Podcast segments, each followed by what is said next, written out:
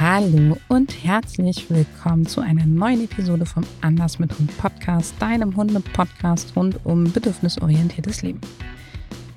In meiner Podcast-Episode 109 rund um das Thema Impulskontrolle habe ich dir erzählt, dass ich meiner Herdenschutzhündin Nayeli im Moment eine Futterbeschäftigung gebe, während ich das eigentliche Futter zubereite, weil sie in dieser Situation gerade so schlecht warten kann. Und dann fängt sie an herumzutippeln und hin und her zu rennen. Sie fängt an heftig zu atmen und ja, sie fängt auch an zu bellen. Und das möchte ich natürlich nicht und deswegen bekommt sie von mir eine Futterbeschäftigung. Das war für einige von euch eine Überraschung und mich haben mehrere Nachrichten erreicht mit der Frage, hey, warum belohnst du sie denn, wenn sie so aufgeregt sind? Machst du das Ganze damit nicht größer und stärker? Warum bekommt die von dir Aufmerksamkeit und Futter, wenn die doch gerade herumspinnt? Und da möchte ich gerne heute mit dir ein Stückchen vertiefen und dir zeigen, der Hund kann für seine Erregung nichts und ich kann ihm mit ein paar kleinen Maßnahmen helfen, seine Erregung besser zu regulieren und mit seiner Erregung umzugehen. Du brauchst die andere Episode nicht zu gehört zu haben. Ich freue mich natürlich, wenn du sie später noch anhörst. Wir steigen hier einfach so ein, als wäre das eine ganz neue Geschichte. Lass uns als erstes mal dahin gucken, was ist denn Erregung bzw. wie entsteht sie? Und Erregung ist die Bereitstellung von Energie und die Natur hat keine Energie zu verschenken. Die kommt für die Natur nicht einfach aus der Steckdose, sondern die Energie entsteht aus wertvollen Ressourcen, die wirklich endlich sind. Und das sorgt dafür, dass Erregung immer eine Antwort ist auf etwas, also eine Reaktion. Richtig in die Höhe schnellende Erregung, vor allen Dingen dann, wenn sie sehr plötzlich auftaucht, das ist die Erregung, die entsteht, wenn ein großer Interessen- oder Motivationskonflikt in uns herrscht, wenn wir also nicht wissen, was ist gerade richtig, wenn eine wichtige Entscheidung ansteht. Das ist auch bei unseren Hunden so. Wenn ein großer Konflikt da ist, zum Beispiel zwischen, ich habe gelernt, ich soll hier warten, aber mein Bedürfnis zu essen ist gerade so riesig, dass ich gar nicht gut warten kann. Das ist ein gigantischer Konflikt zwischen, ich habe was gelernt, was ich tun soll, und es ist mir gerade nicht möglich. Ich stehe vor einer nicht lösbaren Aufgabe und jetzt weiß ich nicht, wie ich das anpacken soll. Und nichts schleudert die Erregung so in die Höhe wie unangenehme Empfindungen, wie Frustration, Konflikte, sinkende Impulskontrolle. Das sind Sachen, die sind einfach extrem erregend für Hunde. Vorfreude ist auch erregend, ist eine angenehme Empfindung, ist auch erregend, macht aber dieses Prickeln, dieses leichte Erregtsein, auch mal ein bisschen hibbelig sein, sorgt aber nicht dafür, dass ein Hund so extrem von Erregung in die Höhe schießt und sorgt in der Regel auch nicht für Bellverhalten zum Beispiel oder für dieses heftige Ausatmen. Der zweite Punkt, den du unbedingt wissen solltest, ist, dass dein Hund nicht aufgeregt ist, um an ein Ziel zu kommen, um dich zu ärgern, um dich unter Druck zu setzen, sondern er macht es unbewusst.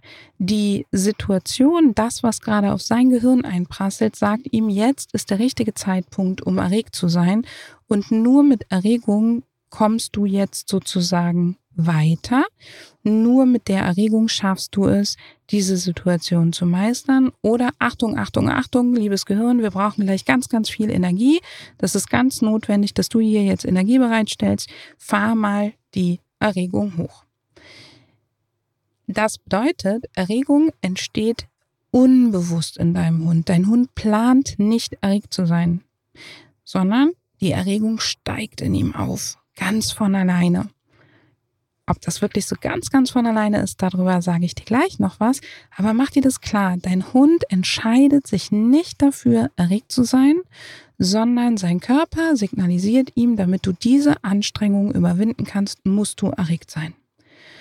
Und das bedeutet, dass du nicht erreichen kannst, dass du Erregung über Belohnung mehr machst oder über Strafe weniger machst. Denn über Belohnung und Strafe erreichen wir nur Handlungen, die zielgerichtet und bewusst gesteuert sind. Erregung ist aber unbewusst und ist keine Handlung, sondern wir erkennen, dass der Hund erregt ist, weil er bestimmte Handlungen und Aktivitäten zeigt. Du kannst also Erregung nicht über Belohnung größer machen. Nayeli will mich nicht ärgern, wenn sie anfängt, bei dem Warten aufs Essen rumzutippeln, mich vielleicht auch schon mal so ein bisschen mit der Nase anzustupsen, auch schon mal mit der Nase so ganz nah an die Küchenzeile zu kommen, dabei heftig zu atmen und vielleicht sogar zu bellen. Sie will mich nicht ärgern, sie will mich nicht unter Druck setzen, sie will mich nicht antreiben, sondern sie kann nicht alles. Ihr reißt quasi der Geduldsfaden. Und deswegen ist dann meine Überlegung, nicht, wie kann ich das unterdrücken, wie kann ich dafür sorgen, dass sie sich wieder zurücknimmt, sondern wie kann ich sie unterstützen, dass sie gar nicht so aufgeregt sein muss, dass ihr Geduldsfaden eben nicht reißt.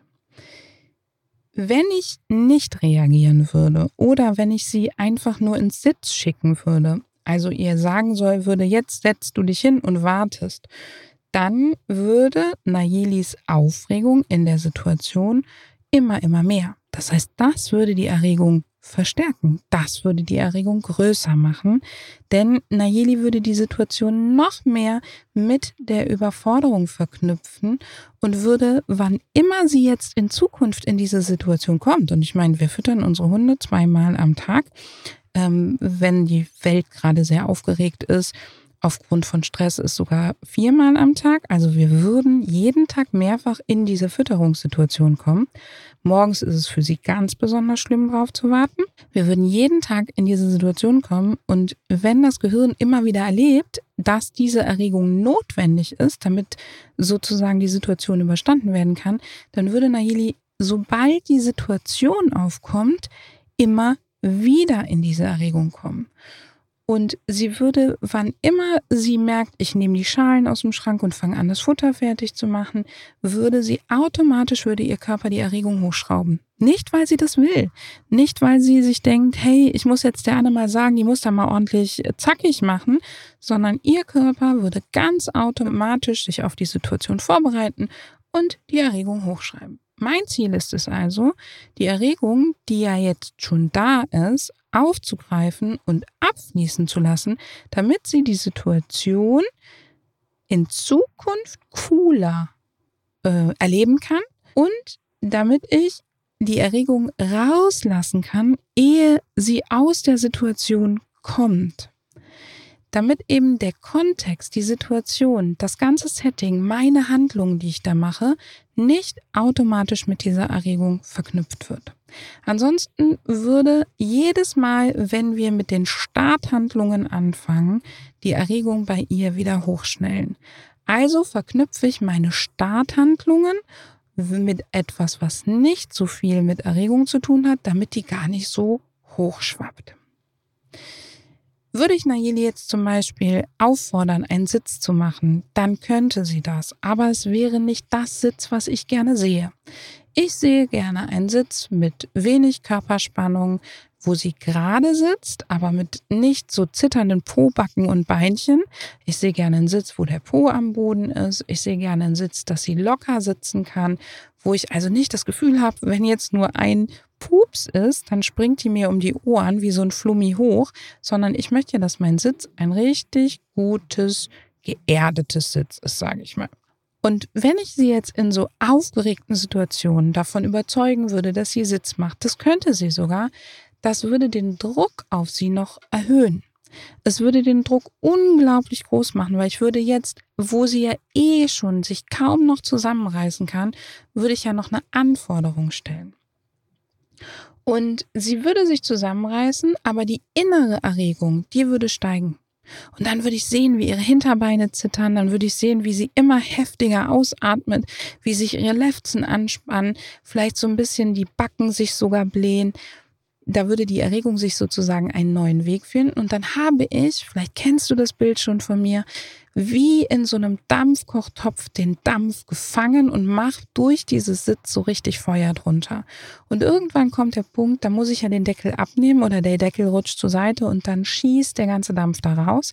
Das ist nicht das, was ich will, sondern ich möchte, dass der Dampf gar nicht so reingerät. Also sorge ich dafür, dass die Erregung richtig gut abfließen kann, die jetzt schon da ist und dass damit gleichzeitig die Weichen dafür gestellt sind, dass das nächste Mal in der Situation die Erregung gar nicht so hoch kommt. Merke dir unbedingt, Hunde sind Profis damit, Situationen, Orte, Begebenheiten mit Erregung, Emotionen, Empfindungen zu verknüpfen. Und sobald sie wieder eine ähnliche Situation an den gleichen Ort kommen, sobald sie sozusagen daran erinnert werden, sagt der Körper ganz automatisch, alles klar, das kenne ich, jetzt kommt die Erregung, die wir hierfür brauchen. Wie gelingt es mir also jetzt die Erregung abfließen zu lassen, indem ich sie aufgreife und etwas tue, was für sie angenehm ist und was sie einfach mitmachen kann. Angenehm deswegen, weil nichts anderes die Erregung so hoch schießt wie Frustrationen, Konflikte oder andere unangenehme Empfindungen und angenehme Empfindungen die Erregung nicht ganz so auf die Spitze treiben können. Klar, hat Vorfreude auch eine Erregung, aber das ist nicht diese extrem angespannte Erregung, wie zum Beispiel die aus einem Konflikt oder Frustration. Vorfreude äußert sich ganz selten zum Beispiel in solchen Sachen wie Bellen oder in die Leine beißen oder solchen Dingen. Also, ich greife die Erregung auf, lasse meinen Hund eine für ihn angenehme Aktivität machen. Bei Nayeli ist das das Futterstreuen oder eben was Futter suchen lassen, was sie dann vielleicht auch ein bisschen, womit sie ein bisschen beschäftigt ist. Entweder weil sie es einzeln aufsammeln darf oder weil sie es kauen oder schlecken darf. Da darfst du gerne hingucken, was ist für deinen Hund das Richtige. Nicht jeder Hund kaut gerne, nicht jeder Hund schleckt gerne, nicht jeder Hund sucht gerne. Und dadurch greife ich ihre Aktivität, die durch die Erregung entstanden ist. Also ich greife ihre Erregung auf und gebe ihr die Chance, diese Erregung in kleinen Bewegungen abfließen zu lassen, sich eigenständig mit was zu beschäftigen, was eben die Wartezeit auf das Futter gleichzeitig versüßt und nicht so schwierig macht. Und stell dir mal vor, du bist ein kleines Kind und du freust dich wie blöde auf Weihnachten wie blöde freust du dich auf? Bei uns gab es immer Heiligabendbescherung, also wirklich am Abend des Heiligen Abends. Wir freuen uns auf den 24.12. abends. Als Kind gehst du durch die Adventszeit und die Adventszeit macht zwei Dinge. Erstens hält sie die Vorfreude 24 Tage aufrecht, aber sie gibt auch immer wieder Sachen, damit den kleinen Kindern oder den Menschen der Geduldsfaden nicht reißt. Es gibt Adventskaffee trinken, es gibt Basteleien, es gibt irgendwelche Sachen, wo es jeden Tag im Adventskalender gibt es eine Kleinigkeit. Wir freuen uns auf das große Fest, aber bis es soweit ist, halten wir dich bei der Stange. Und nichts anderes ist mein Futterstreuen oder meine Futterbeschäftigung geben. Wir sorgen dafür, dass die entstandene Erregung nicht in, oh, es wird so schwierig zu warten, alle fiebern nur noch auf den einen Tag und wenn er da ist, ist er bang, bang auch schon wieder vorbei, sondern wir greifen die Erregung je auf, bevor sie zu hoch wird und lassen sie durch kleine Aktivitäten wieder abfließen, damit es nicht so lange dauert und nicht so schwierig ist.